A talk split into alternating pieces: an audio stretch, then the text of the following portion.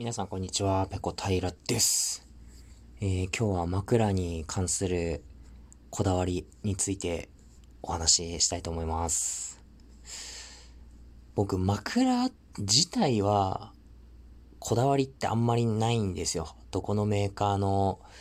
枕がいいとか、硬い方がいいとか、柔らかい方がいいとか、あの、低い方がいいとか、高さある程度あった方がいいとか、まあ別に何だって眠れるんですけれども、あの枕カバーのさらに上にですね、タオルを1枚引かないと落ち着かないんですよ。普通枕って、えー、枕本体があって、えー、それを包むように枕カバーがしてありますよね。で、それで使ってて、枕カバーが汚れたら取り外して洗って、えー、清潔に保つっていう風に皆さんされてると思うんですけど、僕あの枕カバーの上にさらにタオルを1枚引かないとちょっと落ち着かなくて、というのもですね、寝てる間に僕、大体仰向けで寝ることが多いんですけど、あの、寝返り打ってて、こう、横向きに、え、なることも結構多いんですよ。で、鼻詰まってたりなんかすると、あの、口呼吸になってしまうんですよね。その口呼吸の途中で口がぽっかり開いたまま、えー、グーピーグーピーやってることも結構多くって、まあそんな時にどうなるかっていうと、まあよだれで枕がバビバビになるんですよ。で、朝起きる頃には、そのよだれがね、枕についたよだれが半眼気になって、うわ、くっせ、みたいに、えー、なることが時々あるんですよね。で、枕カバーだけだと、このよだれがですね、えー、カバーを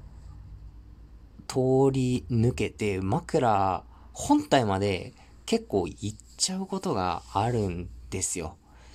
だから枕カバーから枕本体を外した時に、その、よだれバビバビのところが、なんかもう変色しちゃってたりとかするんですよ。それがなんかもう汚ねえなと思うようになり、枕カバーのさらに上にもう一枚かませたいなと思って始めたのが、この、まあ、エクストラタオル作戦ですよね。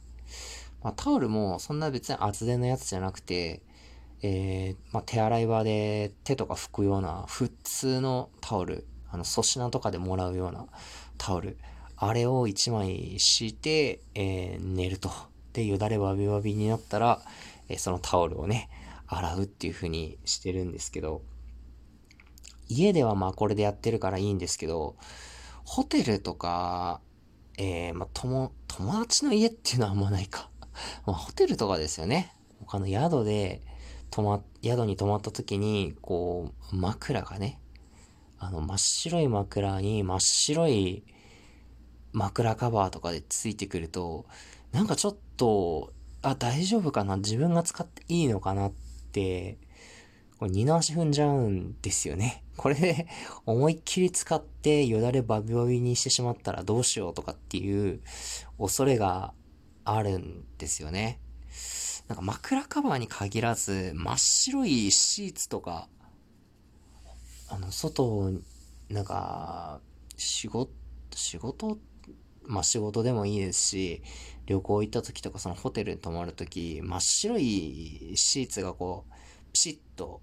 えー、ベッドに貼られてるじゃないですか。あれもなんかちょっと汚すのが怖くって、恐る恐るになってしまうんですよね。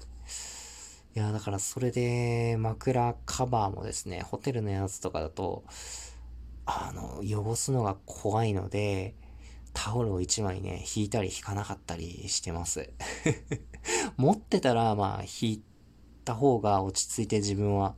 寝れるんですけど、まあ、よだれ以外にもね、その顔の皮脂とかが、もう枕にバビバビついて、これ洗う人嫌な思いしないかなとかいろいろ考えちゃうんですよ。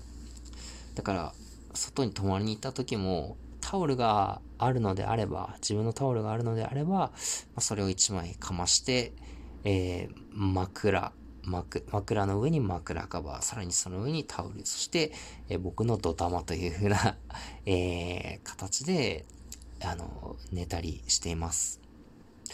でもこの話を友達にしたとき、ああ、なんか自分もそれやってたけど、親に行儀悪いことだからやめなさいって言われたとかっていう話を聞いたことがあって、これはどうなんでしょう？世間一般的にはだらしない行儀の悪いことっていう風にされてるんですかね？僕はそういうこと聞いたのが、えー、その人とはじ、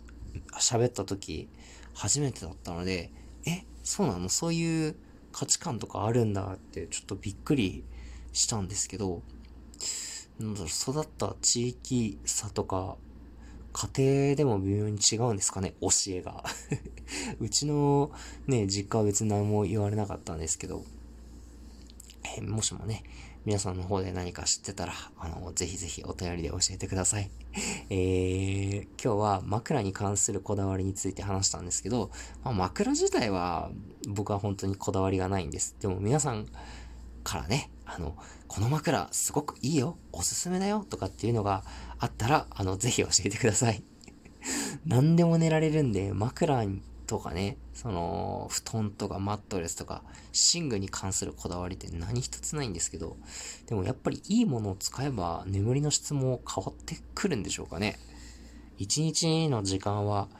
決められているので、まあ一日ね、その仕事とか他の用事の関係で、例えば、えー、どう頑張っても7時間しか睡眠時間が取れないってなったら、あとはその7時間でいかに質の高い睡眠を取るかっていうところに、えー、着目、注力していかないといけないので、いい寝具を使えばやっぱりその同じ7時間でも熟睡の度合いっていうのは変わってくるものなのでしょうか？ぜひ皆さんのお気に入り、おすすめの寝具あれば教えてください。よろしくお願いします。はい、今日の配信はここまでです。次回やれたらやります。それでは、ペロンペロン。